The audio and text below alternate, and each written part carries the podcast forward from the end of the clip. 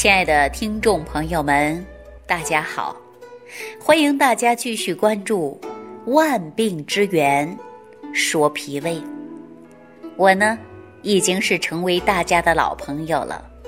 长期收听这档节目的人呐，都知道我经常提醒大家注重脾胃，养护好脾胃。可是很多年轻人呐，他不在意啊，总是觉得无所谓。可是到中年或者到老年的时候，身体呀出现了各种各样的问题，那么才知道脾胃的重要性。实际我们大家想过没有啊？一个人的脾胃重要在哪儿啊？大家想一想啊，每天的一日三餐，是不是靠脾胃来吸收、运化呀？我们。在中医养生学上，包括《黄帝内经》当中，也提到了脾胃呢是后天之本，运用水谷生化之源，而且脾胃也是化生气血的呀。作为后天之本，是要我们来养护的。我们这个脾胃呀，有很多人受伤了，他呢才知道脾胃的重要性。别有很多人呐，经常打嗝啊，经常吐酸水儿，反酸、烧心，还有胀气，啊，排便呢排的也不顺畅，甚至呢还有大便溏稀的问题。每一天呢，都在注重养生，有养肝的、养肾的啊，养护身体的，但是很少人说我要养护好我的脾胃。所以说脾胃啊，真的是很重要，啊，你无论怎么去养，我们说人为之根在于脾胃，你真的得要好好养。如果脾胃你又不好好去养护，那化生气血就会不足，人体当中啊会出现各种各样的问题。大家想一想啊，说很多人得了胃病啊，就成为老慢性的。肠胃疾病啊，叫老胃病。这个老胃病是怎么来的呢？有的有十年八年的，啊，有的呢有三到五年了，有的呢刚开始出现。但无论是时间多久，这个脾胃出现问题，都会影响你的整个身体的健康。我们常说呀，很多人脾胃病，带着胃病。还要工作，胃呢也是很辛苦的。胃本来就病了，但是呢，它还不要停止，不能歇，是不是这个道理啊？给大家举个例子啊，说我们走路走的腿软了，脚痛了，你能不能休息啊？大家说可以呀，上床躺一下，找个地方坐一会儿，那你是不是就要歇歇脚？啊，他能歇的。那你说一个人的脾胃出现了病，他能不能歇呀？大家说不能歇，为什么不能歇呀？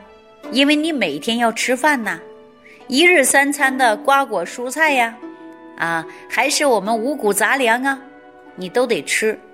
你吃的过程中啊，你这个脾胃它就带着病在工作，那时间一久了，本来就病了，带着病在工作了，那是不是更会累了？那你说他病会不会加重啊？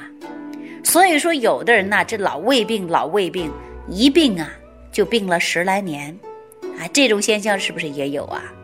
所以说，脾胃疾病啊，是后天需要养的，啊，很多人不在意，但是呢，有多少人呐不知道，这个脾胃疾病啊，也有一部分是遗传因素，啊，我上期节目当中就给大家讲到了遗传因素。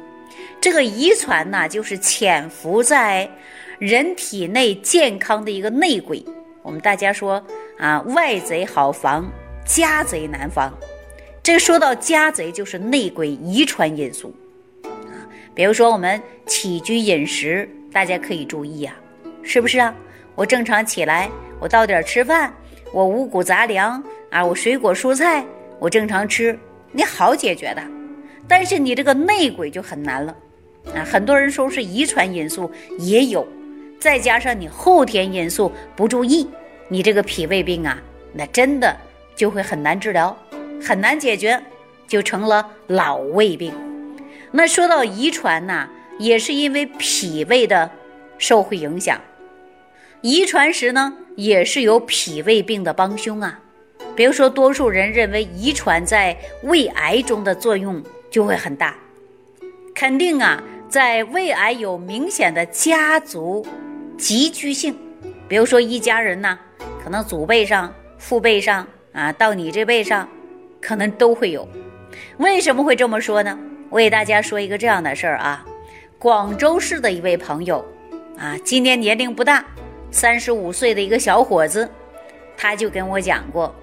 他的爸爸就是因为患有胃癌啊，在医生询问他家族史的时候啊，他说了，他爸爸一共呢有四个兄弟，他爸爸排行是老三啊，上边呢有个哥哥患有胃病，但是呢他的爷爷呢是得了胃癌去世的，他的爷爷呢有个姐姐也是因为胃病去世的。这个时候，医生就明白了啊，说原来呀，他们是有家族史的。这个家族史的，我们就想到了是遗传基因嘛，是不是啊？但一般人认为啊，说胃癌的人啊，其中发病率高的，都是根据于你生活起居、饮食不规律造成的。但是有一部分呢，也是有家族血缘关系引发的。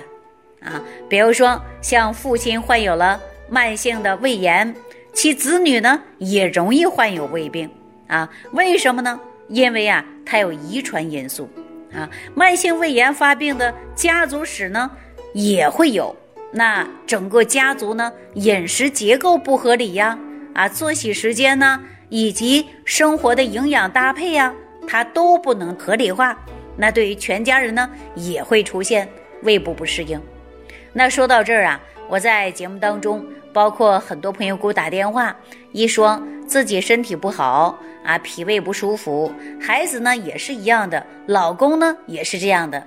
我跟过很多人都讲过，这也许就是你家里的饮食结构不合理啊，每天吃的饭啊，包括每一天作息时间，包括每一天的啊这个生活上细节上，你找一找，很多人找到了。因为有一些家人呐不吃早餐，有的在单位吃，有的早上呢就是稀里糊涂啊糊弄自己早餐吃，等等都有。所以说你改变生活方式，就可以改变你脾胃疾病的问题。当然，我们说除了遗传因素之外呢，我们呢就应该后天努力改变，防止遗传因素导致你呀多发病、高发病。啊，那在这里呢，我们都知道啊，遗传基因除外，还有的就是不良的生活方式了。如果一个人的家庭生活当中有出现一个人的胃痛，两个人还胃痛，三口人呢可能都有便秘，那就需要你们在饮食结构上呢好好调整一下了啊。而且很多人呢说自己呢爷爷奶奶、爸爸妈妈都喜欢吃肉，那你记住了，这小孩也是喜欢吃肉的。如果说一个家人呢喜欢吃清淡的食物，你记住了，家里大部分人也是喜欢吃清淡的。所以说，在某一种程度上啊，饮食起居对身体的健康是有一定的影响的。脾胃专家呀也给大家讲到的家族遗传人啊，因为自己脾胃的问题，后天呢可以通过不良的生活习惯得到很好的改变改善。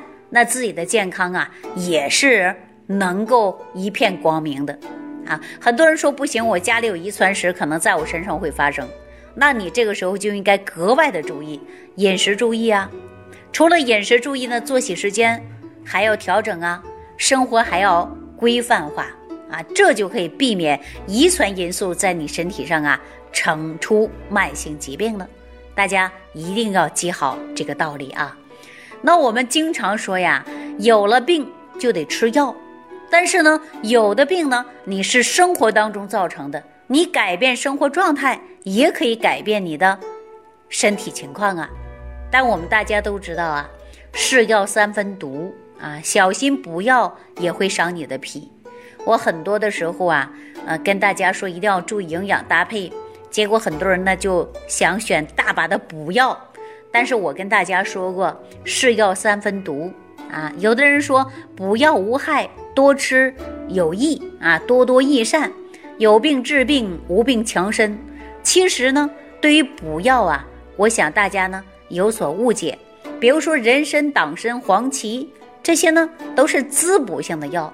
如果说你乱用啊，可能会导致你产生更多的是副作用啊。曾经有这样的一个人就跟我说了，自己身体呢本来就很健康的，因为服用了一段时间的人参，结果导致呢胃部出现膨胀，哎，头晕，面部潮红，血压也增高，大汗淋淋的啊。经过诊断呢，就是因为服用了过量的人参导致的。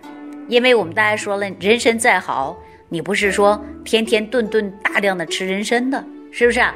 很多人呢说自己呢知道说补，但是呢却不知道如何去补啊，而且呢越补越虚，而且本来就虚，虚则不受补，所以说这种现象呢也会经常有人出现的啊。所以说我也要告诉大家啊，出现了慢性疾病，一定要呢认真对待。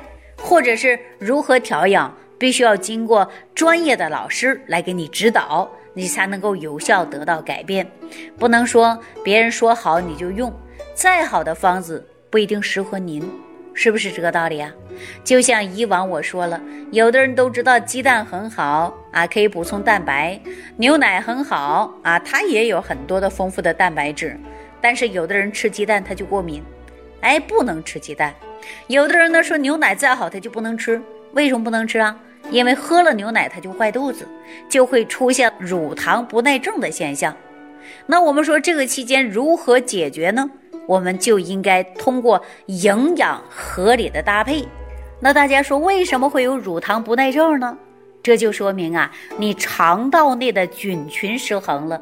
所以说喝了纯牛奶之后啊，你就会有腹泻呀、腹胀啊。哎，身体呢有不适应的现象，那在此期间呢，你就应该补充大量的益生菌，就可以帮你调整过来了。所以说，我们生活当中的细节多注意一下，营养搭配、合理膳食，就可以解决很大的问题。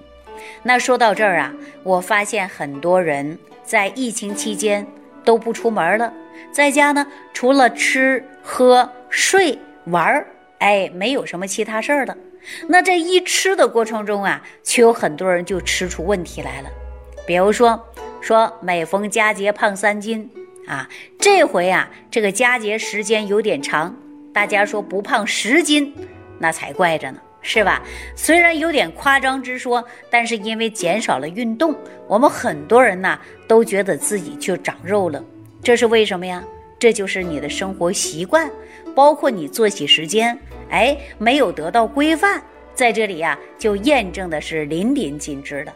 我们大家说，在疫情期间，虽然减少了外出运动，但是你在屋里也可以适当的运动啊。每天你运动半个小时，也可以消耗你的热量啊。而且不出门，我们也不是让你在家里大吃二喝呀，胡吃海喝呀，对吧？你要合理的膳食，这是每一天都要做到的，不是一天。啊，也不是五分钟的热度，哎，所以说需要大家有个长期的过程。为什么给大家做这方面的提醒呢？是因为啊，前两天我就遇到这样的一件事儿，来自哈尔滨的王先生，家里本身呢东北都比较冷啊，就是没有疫情期间，他也很少外出啊，基本上呢很少运动，每天在家呀，除了吃喝睡。哎，再是玩玩手机啊，看看电视，因为已经啊到了退休的年纪了，也不用上班了，这样的日子过得虽然很好，说这是一种享福。按他说呀，自从退休之后，每天晚上啊都会有一些胀，不敢多吃了啊，吃多一点呢就不消化，晚上也睡不着觉。再加上呢，每一天呢吃饭的时候呢不应食，饿了就吃。不饿就不吃了。这几年期间，就给自己脾胃造得越来越虚。按他的一句话，真的是年龄到了吗？为什么我现在的身体就不如以前了呢？经过详细了解才知道，不上班了，作息时间呢也不规律了，饮食结构呢也发生了很大的改变，所以说身体呀是越来越退化了，不如以前了。啊，这种现象是比较多的。那尤其这几天呢，疫情期间，很多人不出门，吃完也不运动。大部分人给我打电话就说了，这几天胃里不舒服，胀。刚开始还能吃能喝，哎，这几天吃也吃不动了，喝也喝不下去了，怎么办呢？一到晚上啊，这肚子胀的呀，那就跟个小鼓一样，自己呢非常不舒服。那我就告诉大家最好的办法，每一天呢，你吃饭。到七成到八成饱就可以了，而且呢，要吃容易消化的，要合理搭配的，不能暴饮暴食的。另外呢，如果出现了胃胀、胃痛、不消化，晚饭不敢多吃，睡觉第二天早晨起来口干口苦啊，这种现象比较多，我就给大家做了最相应的指导，让大家吃上益生菌。啊，吃完饭呢要稍事休息，适当的运动，这样呢就可以减少你胃胀、胃痛的问题了。因为减少了外出，大部分人呐就没有运动了，而且胃动力、肠动力不足，导致大家胃胀、胃痛、反酸、打嗝、胀气的朋友啊也比较多。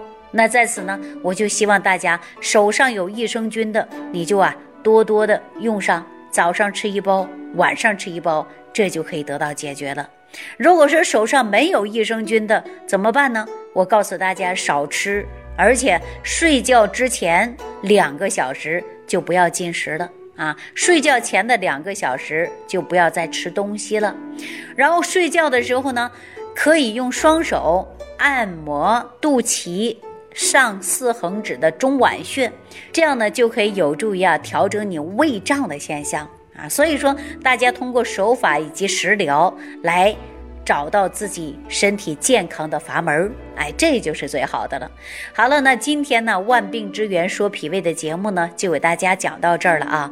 感谢朋友的收听，感谢大家的参与。我们下期节目当中继续跟大家分享万病之源说脾胃。收听既有收获，感恩李老师的精彩讲解。您的参与、评论、互动和点赞，您的鼓励和评价是我们的动力源泉。想要联系李老师的朋友，请点击屏幕下方的小黄条，即可联系李老师食疗营养团队，获得李老师的帮助。听众朋友，本次节目到此结束，感谢您的收听。